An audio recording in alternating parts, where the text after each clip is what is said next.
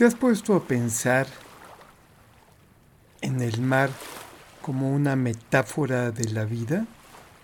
Ven, te invito a platicar de ello. Con muchísimo gusto, un placer y un honor. El honor es mío, el placer es mío. Esto es, esto pasa y estoy con Miriam Askenazi, quien comparte conmigo, lo sé de cierto, el amor al mar. Así es. Platícanos, Miriam. Creo que este amor al mar eh, surge eh, no desde hace mucho tiempo. Eh, creo que por muchos años me fascinaba, sin embargo, más que amor le tenía miedo, ¿sabes? Le tenía respeto y miedo. Era como si, em, no recuerdo en algún momento de mi vida el que, el que me haya sentido arrollada por el mar, pero sí siempre fui muy precavida y muy temerosa, ¿no? de su inmensidad de su poder, de su, de su eh, locura, porque el mar es loco, ¿no? O sea, el mar puede estar en un momento totalmente manso y, y de pronto se puede volver este, un lugar ya como, como, como más... Eh, no me gustaría decir agresivo, porque hoy no, hoy no vería el mar como agresivo, pero muy, como muy en su naturaleza, ¿no? Y, este, y bueno, de, algunos años para acá, que, mientras platicábamos hace ratito que es como que de cinco años para acá, casualmente son los mismos, ¿no? Como un despertar, un, una, algo que, surgió de pronto en donde empecé a jugar con este temor al mar. Empecé a, a decir, a ver, ¿y qué pasa? ¿Qué pasa si yo venzo este temor y me voy más por la fascinación que me da? ¿sabes? Y entonces fue cuando, cuando descubrí que realmente es algo para mí eh, muy sanador. O sea, el estar frente a él, el solo escucharlo, ¿no? Desde, el momento en que yo llego a una playa y empiezo a escuchar este sonido del mar, para mí resulta mm, en un millón de emociones, no solo en una, en, no te podría decir, ay, me da paz, o no, creo que son muchas emociones, me da paz, pero al mismo tiempo me da intranquilidad, ¿no? Como que quisiera estar ya más cerca. Eh, y también al mismo tiempo ya estoy más cerca y como que digo, cuidado, ¿no? O sea, es, es, es una em, contraposición, vamos a decir, de muchísimas emociones, pero que me hacen sentir muy viva, que me hacen sentir eh, como, como que si todos mis sentidos los pudiera tener ahí, a su máximo, ¿sabes? El escucharlo, el sentirlo, o sea, esa llegada de la ola del mar, cuando, cuando llegan los pies, ¿no? Que está uno en la, en la orillita y sientes la frescura y luego cuando se va y cuando me voy adentrando y voy sintiendo como cada vez me tiene el más a mí que yo a él, ¿sabes? Es como vas, vas hacia adentro y cada vez que el mar se retira te vas hundiendo y te va reteniendo, ¿no? Y entonces jugar con eso para mí, eh, eh, creo que lo pongo también mucho como la vida, ¿no? A veces estamos tan atemorizados eh, o tan apanicados o tan viendo, viendo desde lejos, viendo la vida pasar desde una butaca. Y entonces vemos aquello que, que nos gustaría mucho hacer, ¿no? Pero decimos, ay no, ¿y si no me sale? ¿Sabes? O si, o si me, me, me pierdo en esto, eh, y, creo que eso es lo que a mí me ha dado esta fascinación al estar jugando con esto, con el mar, ¿sabes? Eh, el, poderme adentrar en él, el dejarme llevar por algunos instantes, el, flotar, ¿no? El flotar en medio de, la marea y, de pronto eh, volver a, mirar la orilla, a ver si no estoy muy lejos, ¿no? Porque, porque creo que eso también es importante. No es solo el que la vida no la queramos ver desde la butaca, ¿sí? Y, queramos vivirla y queramos adentrarnos a esas experiencias que nos llaman la atención, que nos llaman, ¿no? Que nos están jalando y nos dicen, ven, aquí está padre, ¿no? Y entonces, claro, adentrarnos en la vida, pero siempre mirar que tenemos que estar con los pies en la tierra. Me refiero a, que necesitamos regresar, no nos podemos como ir, ¿no? Y, y, creo que esto a mí me gusta mucho, esta metáfora, porque a partir eh, de esta experiencia con el mar, eh, creo que he aprendido mucho como, como hacer algo como lo que estamos haciendo ahorita, ¿no? O sea, eh, oye, este, ¿te interesaría una entrevista? Bueno, pues órale. O sea, es como, sí, sí me dan ganas y sí, y sí quisiera compartir y sí quisiera hacer, y no sé muy bien cómo va a ser, ¿sabes?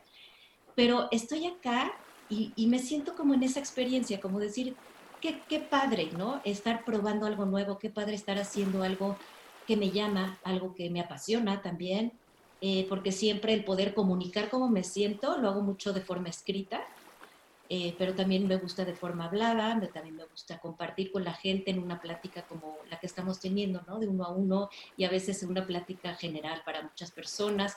Pero esta parte como de tener el contacto, ¿sabes? Así como uno cuando, cuando yo me meto al mar y siento esa agua que está en mi cuerpo, eh, que, está salada, ¿no? Porque también la, probamos, aunque no queramos. Y, toda esta experiencia es justo lo que yo digo que esa es la vida, ¿no? Eh, no quedarnos a mirar desde atrás, no quedarnos a, mirar desde la butaca. A veces podemos reír desde la butaca y a veces podemos llorar desde la butaca, pero nunca va a ser igual que estar en el escenario, que estar en esta representación. El, estoy, te agradezco muchísimo este concepto, porque además está padrísimo y sin duda, para todos los que vean esto, van a entender que es una persona que se expresa con mucha claridad y que tu concepto va más allá. Igual que este espacio es un espacio en el que no nos estamos viendo físicamente y al mismo tiempo sí, pero a la distancia.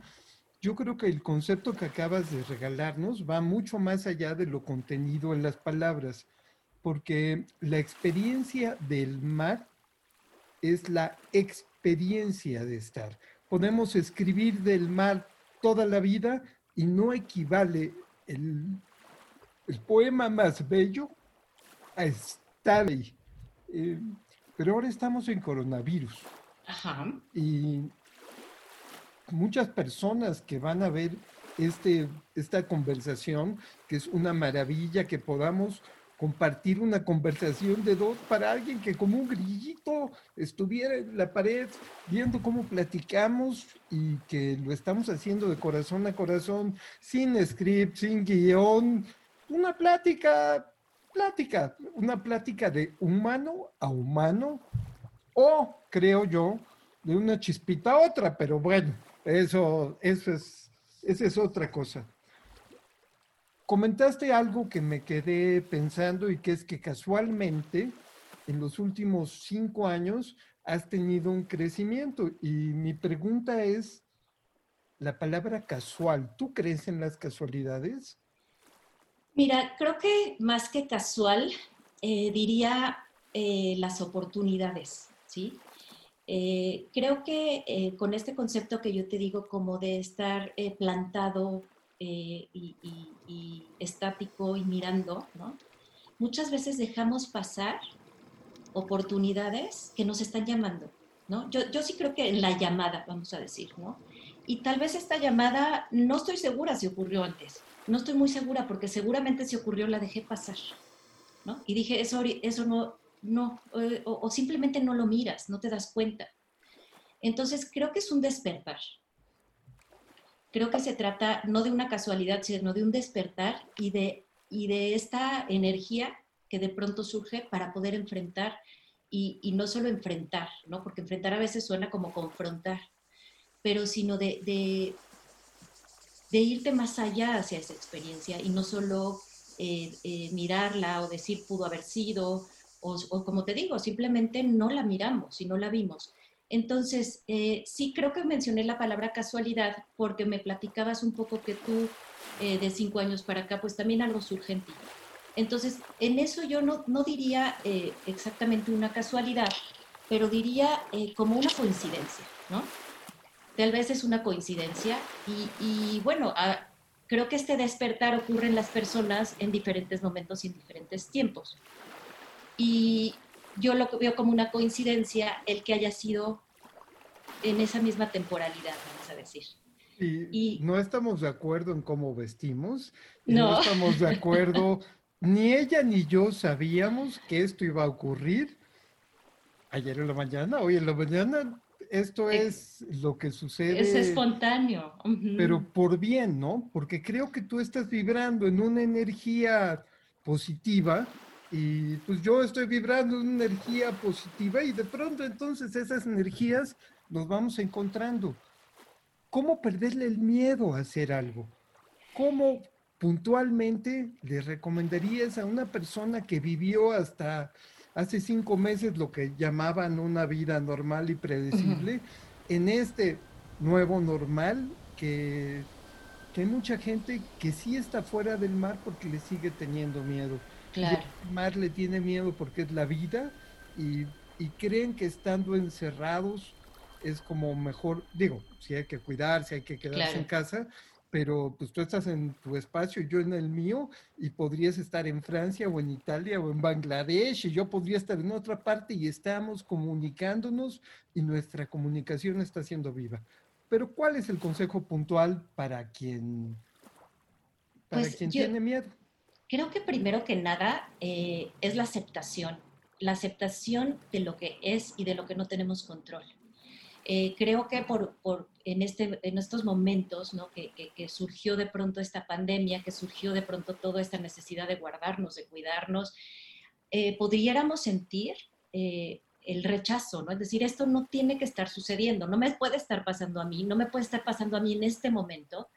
creo que para muchas personas eran momentos muy no sé si decisivos llamarlos, pero tal vez de cierre de ciclos, tal vez de comienzo de ciclos, tal vez de, comenzar una carrera, tal vez de cerrar la preparatoria, tal vez de... Y, es muy fuerte el que de pronto todo el esquema que teníamos ya no es, ¿sí? Ya no es.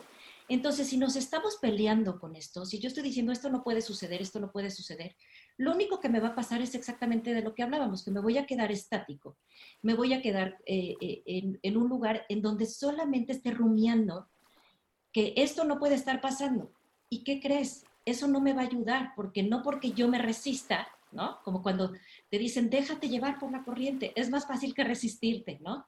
Y creo que sí, hay un, hay un dicho que a mí me gusta mucho que dice, eh, eh, lo que no aceptas te somete y lo que aceptas te transforma.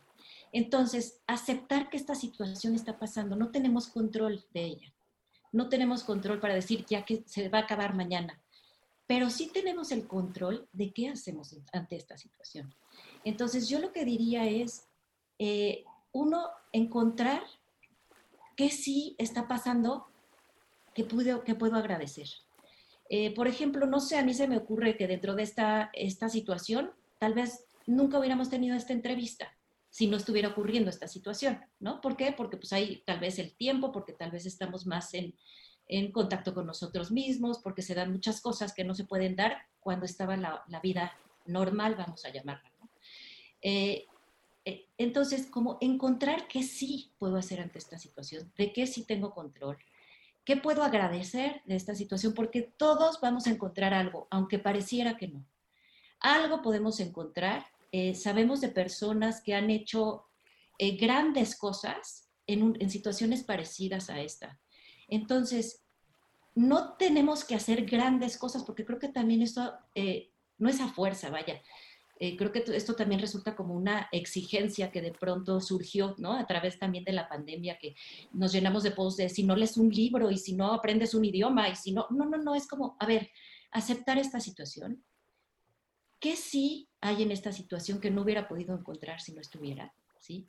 ¿Qué ya no quiero de lo que estaba en mi vida antes? ¿Qué ya no me sirve? ¿Cómo quiero que sea mi vida eh, de aquí en adelante? ¿Qué sí necesito? Eh, ¿De quiénes quiero estar rodeada eh, o rodeado? ¿Qué quiero hacer con mi vida? ¿Qué quiero que al final de mi vida pueda yo contar como, mira, esto es lo que fue mi vida? Creo que, creo que es eso, creo que es un poco, volviendo un poquito a la, metáfora, en, en, dejarnos llevar por esta inmensidad, porque si es una inmensidad que de pronto abruma, pero que al mismo tiempo nos ha traído regalos de vida de los que podemos estar conscientes, que podemos agradecer y podemos potencializar incluso. Mil gracias. Muchas, muchas, muchas gracias. Ella es Miriam Askenazi. Miriam, si la gente te quiere encontrar, Eh, bueno, claro que sí, con mucho gusto te doy mis, mis redes. este, en Facebook estoy como Transformare Miriam, más que nazi. Ok. Y en Instagram, Transformare Miriam. Ok. Y bueno, me pongo a sus órdenes. Este, yo eh, no te lo mencioné antes, tal vez, eh, soy psicoterapeuta gestalt y existencial y soy coach de vida y ejecutivo. Y bueno, siempre un placer poder compartir. El placer es mío. Muchísimas gracias, en serio. Y te mando la liga para que hagas con esto lo que tú quieras. Gracias, muchas gracias. que estés muy bien, Sergio. Gracias por el mensaje, me encantó, en serio. Qué bueno, qué bueno. Gracias a ti. Chao. Esto es una producción de Asa Nisimasa y agradecemos el apoyo de Pexels y Pixabay para la versión en video de este podcast. Hasta el próximo, esto pasa.